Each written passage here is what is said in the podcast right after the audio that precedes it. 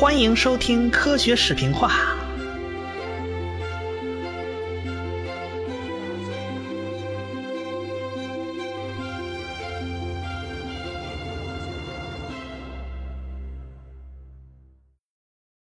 马赫为什么敢说祖师爷不对呢？这事儿就说来话长了，要从伽利略那时候讲起。要知道，伽利略那是名人啊，可以说他开创了近代科学啊。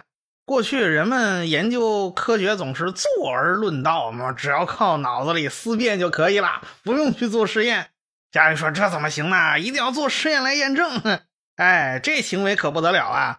在实验室里做实验，跟纯粹的去观察自然界那可不一样。自然界现象都很复杂呀，那啥因素在起作用，这就不好说了。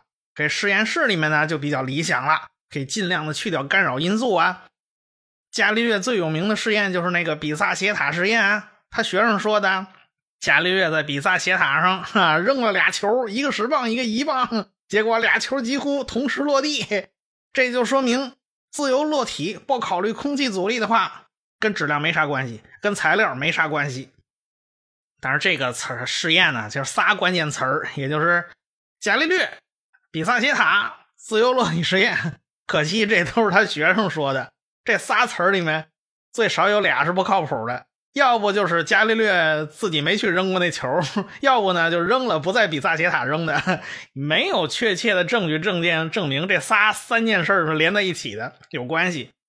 但是在伽利略在实验室里面呢做了斜面滚落的那个实验，这个实验做的非常非常的透彻，各种各样斜面他都试过一遍。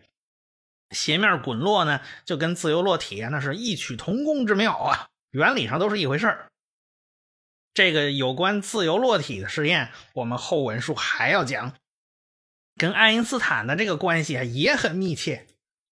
其实呢，伽利略最重要的实验，也就是近代的经典物理学的一个支柱，叫相对性原理啊。他把自己关在一大船船舱里，叫别人开船别告诉他啊，看看他能不能感觉出来。但是船要保持这种很平稳、特别慢啊，你不能歘一下开了，这不行。这个伽利略啊，就发现自己看不到外界的景物，他自己根本就没办法判断船动了还是没动，船是行驶着还是静止的，他分不出来。于是伽利略就得出结论了：不借助外界参考物，那就根本没办法分辨自己的运动状态。就算有了参照物呢，他也未必能分清楚到底谁在动啊。禅宗的六祖慧能曾经参与过一场辩论。就是说到底是风在动呢，还是帆在动呢？这两俩和尚吵起来了。慧能说：“那都不是，你们俩心在动。” 这大和尚一说话，大家就更晕了，是吧？和尚说话，大家晕呢。伽利略可一点不晕。他提出一个观点啊，就说运动是相对的。什么叫相对的？就是我们不能分辨到底是我们自己在动，还是外界景物在动。既然不能分辨，那这两者就没啥区别，它都一样，不影响计算。你选取一个自己最方便的参考系计算就 OK 了。这伽利略其实讲的是个运动学问题啊。我们中学的时候啊，一开始学物理学就学这个运动学。运动学里面它不涉及什么受力的问题啊，不涉及什么惯性问题啊，一切都是相对的嘛。可是到了牛顿牛老爵爷那个时代啊，这事儿可就不同了，因为。牛顿牛老爵爷就提出惯性定律啊，他认为物体是有惯性的。惯性这东西说白了就是表现出一种懒惰性。你要加个速啊，拐个弯的，那你你立刻就能感觉到，嗯，有股有股力量在阻碍你加速拐弯。嗯，哎，这就叫惯性力。自己受到一个惯性力呢，其实在物理学上他认为是一个受力效果，不是真的力啊。牛顿就认为。运动啊，按照伽利略的观点啊，固然是相对的，这没错但是存在着一个绝对的空间、绝对的时间啊。加速、减速、拐弯这种事儿，都是相对于绝对空间的运动，因此它很容易就分辨出来。比如说在汽车上啊，汽车一刹车，人就往前冲啊。从运动学角度来讲。啊，地面不动，车动和车不动，地面动，那是等效的。你看，你分辨出不出来的，不能分辨嘛。但一旦运动不是匀速的，这惯性就能让人感觉出来。你要是站不稳，那么就说明车在动。要周围的那些车流在在在走，但是你站得稳稳当当的，一点没有受力的感觉，那么就说明是什么呢？是周围那些景物在动啊，你的车是没有动的，因此很好分辨谁在运动。因此牛顿说，正因为你能分清楚谁在动谁不动，因此这两者就根本就不是等效的，那么必定就存在一个绝对的空间。牛顿为了说明他的观点呢？就提出了水桶实验这个思想实验。我们上次讲了，我们这次再详细的把这牛顿这个过程描述一遍。牛顿就开始列举了：水桶开始转的时候，水还没被带动呢。外界看起来就是桶转水不转。如果在桶上安个摄像头啊，他就观察到这水在倒转呢，对吧？桶正转嘛，那在桶这角度观察起来，水就在倒转嘛。那水面是平的，那过一会儿呢？我们看起来啊，水被这个桶给带动了，水面变凹了。从桶的摄像机看过来呢，水不转，是静止的，它水面居然是凹的。水桶刹车，哎，水桶停了，但水还没停嘛，它有惯性啊。这时候水桶上摄像头看下去啊，这个水面是凹的，水在转。哎，牛顿说。从水桶上装那摄像头的角度，他只发现了两种状况：水要么在转，要么是不转的，对吧？那你看不到别的东西啊？那你怎么判定到底是水在转呢，还是桶在转呢？你你闷的那个水桶里面，你看不到别的地方，你该如何判定呢？那好办呢，你假如看那水面是凹的，那么就是水在转；哎，假如是平的，那就是桶在转。哎，这很简单，你哪怕跟你桶相对都是不转的，那也没关系，你也能判断出来。只要水面是凹的，它也就是相对于绝对空间，它一定在转。哎，既然能分辨，那么就反证了绝对空间是存在的，否则我就分辨不出来嘛，我就搞不清楚桶是桶在转还是水在转。我能分清楚，就说明绝对空间是存在的。马赫对牛顿的这种观点呢，那就嗤之以鼻啦，这。这马赫就开始找牛顿的毛病啊！他对他觉得牛顿的说法有问题。水面为啥会凹下去呢？他因为受了惯性离心力的作用。这个惯性怎么产生的呢？哎，这个马赫啊，他是哲学家，他就认为那是宇宙万物都对这个物体有影响。当然了，马赫他作为哲学家嘛，他不会给你说那么清楚啊。这个影响到底是啥呢？人家马赫只要说一句有影响，这就 OK 了啊，一笔带过啊。马赫接着就论证了：你以为这个水仅仅是相对于桶在转吗？那不是啊，它是相对于宇宙万物在转呐。你以为你可以轻松的分辨出是是桶转还是水转，你就赢了？那才不是呢。假如宇宙万物全都围着水来反向旋转，那么水面一样是凹下去的。哎，你根本就分辨不出来是水在转呢，还是宇宙万物在绕着这个水转。哎，水是静止，你根本就分不出来。哎，假如不能分辨这两个，就是一回事计算上没区别。这马赫是哲学家，哎。人家只要论证一下牛顿祖师爷不对，这事儿就完了，人家就不需要做更深入的研究了。哎，这个爱因斯坦在奥林匹亚科学院他那读书会上啊，读到这本书的时候，他高兴的是直拍大腿呀。这马赫老人家说的真太对了，这说到我心坎里去了。哎呦，这一每一句话都那么贴心，一切都是相对的，不存在绝对的时间，不存在绝对的空间。现在。马赫的这个观点给了爱因斯坦非常大的启发，哎，他就把马赫的这个观点归纳为马赫原理，哎。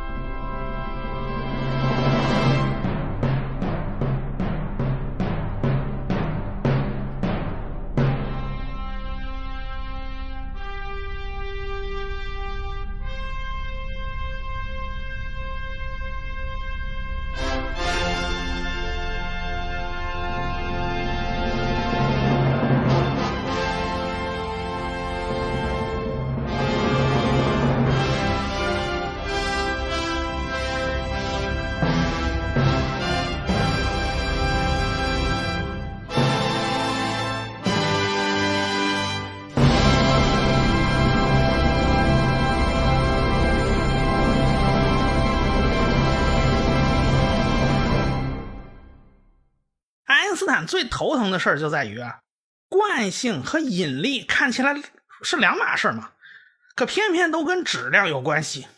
哎，这两个坑呢就合并成一个坑了。按照马赫的想法，惯性起源于相互作用，那万有引力也起源于相互作用啊。任何物体之间都有引力，不管多么遥远啊，它这个引力都是存在的。结果爱因斯坦就想：难道惯性和引力是一回事吗？这俩怎么怎么作用方式都这么像呢？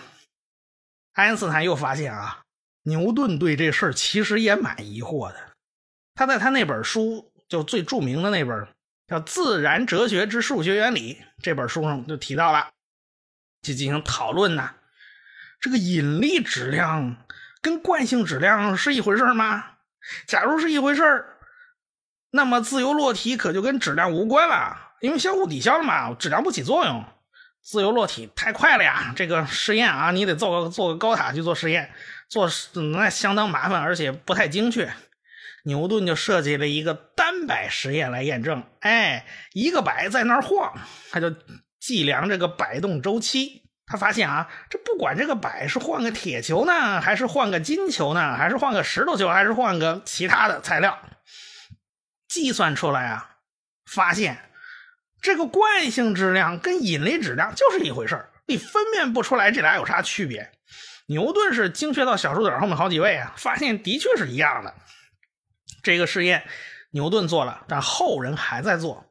到了一九零零年，匈牙利的。一个物理学家叫厄否，厄否这个人呐，他用一个牛摆把精度提高到了小数点后面八位，还是没发现这两个质量有什么区别呢？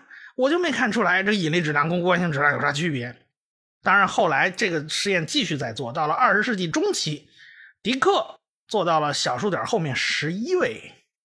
后来，苏联的布拉金斯基做到了小数点后面十二位，仍然没发现这俩数有什么区别。这个实验仍然在不断的重复，因为好多人还惦记着推翻爱因斯坦的理论呢。这是一条途径啊！你要证明这俩是不是一回事啊？那那你就发了，你这个爱因斯坦整个理论全推翻了。德国甚至建了一座一百多米高的那个高塔呀，还在那做自由落体实验呢。哎，其实呢。把自由落体试验修改一下啊，你变成个炮弹啊，大炮弹那个抛出去那个实验，你会发现很有趣儿。不管这个炮弹是铁的，还是金的，还是木头的，出口的速度一样，那么划出来的轨迹也就是一样的。哎，如果不考虑空气阻力啊，我们在真空中做这个实验，你会发现它们划出来轨迹就是一样的。不管炮弹是有多重，你保证它出口速度是一样的，它划出来轨迹就一样。这一点，爱因斯坦很受启发呀。看来这物体是在走那种固定轨道，跟物体质量没关系，只跟出口速度有关系。这爱因斯坦突然开窍了：难道这个引力只是控制了炮弹的轨迹，不管炮弹的质量？那么，什么东西才能控制住炮弹的轨迹呢？这难道是几何效应？难道是时空的形状控制了炮弹的轨迹？想到这儿，爱因斯坦俩眼一亮啊，想通了这件事呢。大概是一九零七年左右，爱因斯坦后来很得意这件事啊。他说呢，狭义相对论他不出手啊，也就过个三年五载，他一定有人搞出来。这东西就是临门一脚的事儿啊。但是这个广义相对论呐，他不出手呢。得过上三五十年，恐怕也不见得有人搞得定啊！因此，他对这个他特别得意啊。这广义相对论完完全全是他一个人的功劳。就在那几天里头，爱因斯坦时不时就坐在专利局的办公室里发呆。他同事们一看，这怎么都不对劲了？这怎么两眼发直啊？爱因斯坦又嘀咕一句：“啊，要是从楼上跳下去，那能感觉到啥呢？”那那还能感觉到啥呀？感觉到疼吗？六楼摔下去，非死即伤啊！这旁边一看，坏了，这爱因斯坦要跳楼，各位千万注意啊，拦着他点儿。这爱因斯坦又在叨念这个失重，对，就是失重。失重意味着啥呢？哎，这失重啊，就意味着你感觉不到，感觉不到受力。惯性也好，引力也罢，这些力全部对你来讲全部都消失了，你都感觉不到的。哎，爱因斯坦对这一点很受启发。后来爱因斯坦就是给他那个原来的这个狭义相对论啊，他做了扩充，就得把原来的好多设定啊改一改。他就假定啊，光速不仅仅是对惯性系是不变的。管你啥啥参考系，管你做啥运动，它就是不变的。你打死它，它都不变。啊，还有一个更重要的设定，那就是一个质点，一个点啊，它受到的是引力还是惯性力，它根本没法分辨。这爱因斯坦就想象一个电梯实验，在这个电梯里面啊，静止在地面上，哎，受到地球的引力，里面啪嗒掉了个苹果，这是个自由落体运动。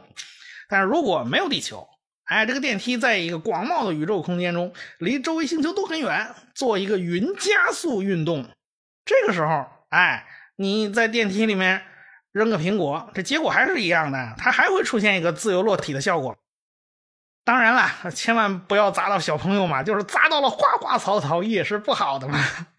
这个爱因斯坦就说呀，这事儿不能分辨。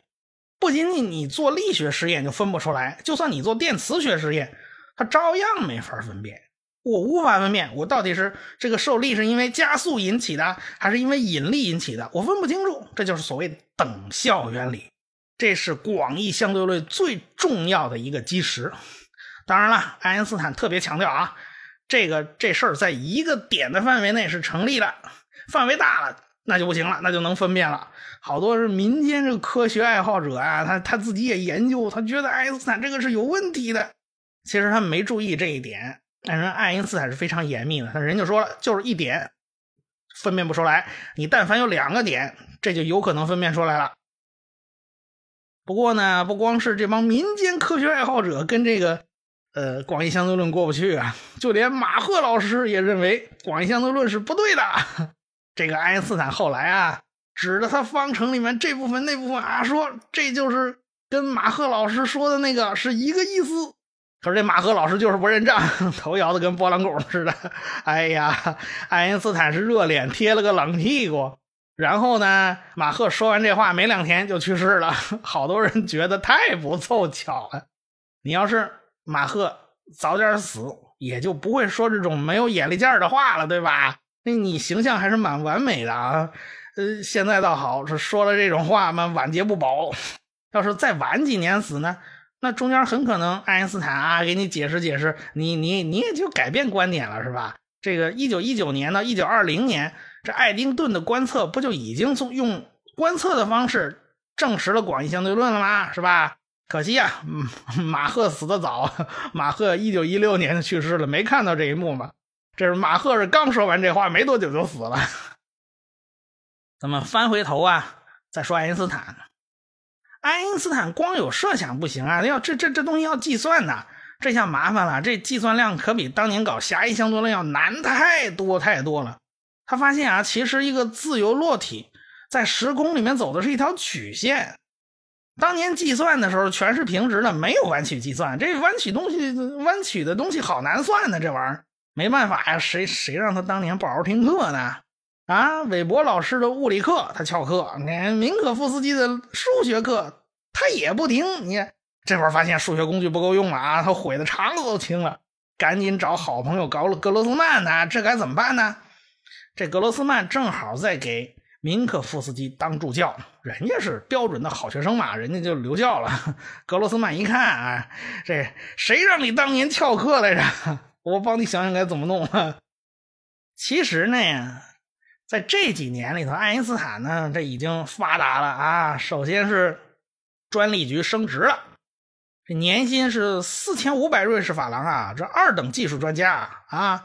后来苏黎世大学聘请他去当副教授，他犹豫不决，因为他这个当教授的钱呢不如专利局多。说实话啊，他还得你照顾家呀，老婆孩子呀。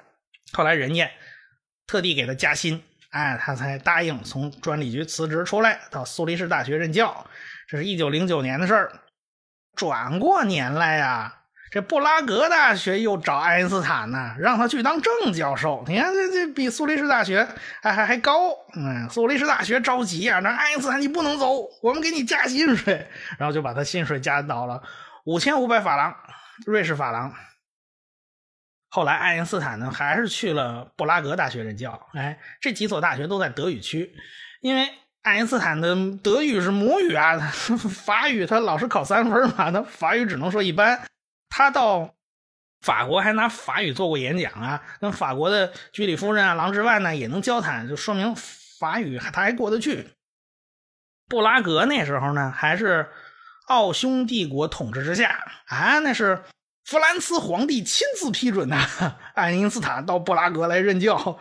这个弗兰茨皇帝当年也是年轻英俊的帅小伙啊，他是著名的 C C 公主的老公。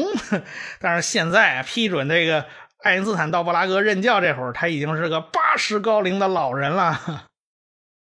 爱因斯坦后来呢，又回了苏黎世工业大学任教，回到他的母校。苏黎世工学院呢，一九一一年已经升格成了苏黎世工业大学。哎，他已经有了这个颁发博士学位的权利，他是一个完整的大学了。那爱因斯坦这一回来呢，自然和格罗斯曼啊、明可夫斯基啊就成了同事了。因此，他才有机会啊，找格罗斯曼帮忙，一起研究一下下步怎么算呢？就为这事儿，他还跑去问那个明可夫斯基老师啊，这问题该怎么办呢？这明可夫斯基还真帮忙，把自己手头的工作停下来，帮爱因斯坦查了三天资料。哎，那时候没有互联网，这没办法。回来告诉爱因斯坦，有几个意大利人呐，正在研究一门学问，这门学问叫黎曼几何，相信这本武功秘籍可以帮到你。爱因斯坦其实早知道黎曼几何了。因为当年在奥林匹亚科学院那儿读书会一起读书的时候，就读到过庞加莱的一本科学普及读物，哎，里面就介绍了黎曼几何这么一门学问啊。当然，爱因斯坦对这庞加莱是黑不提白不提，他自己没提过这段。但是好多他的奥林匹亚科学院当年的那些人呐，就回忆他们读到庞加莱的这本书是很兴奋的。书到用时方恨少啊！这时候爱因斯坦呢就恶补这黎曼几何这临时抱佛脚啊，我们都不啃下来不行啊！可黎曼几何哪有那么好啃的啊？这东西是一般人难以想象的那种嘛，让人头大的学问。哎，要了解这个黎曼几何到底怎么回事呢？那就必须必须从一对一对不走运的父子啊讲起，他们遭遇还是蛮凄惨的。咱们下回再说。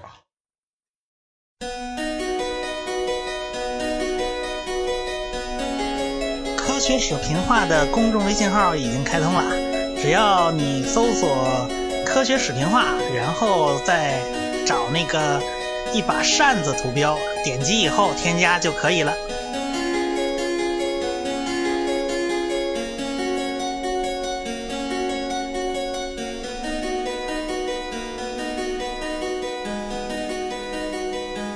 感谢大家的支持与关注。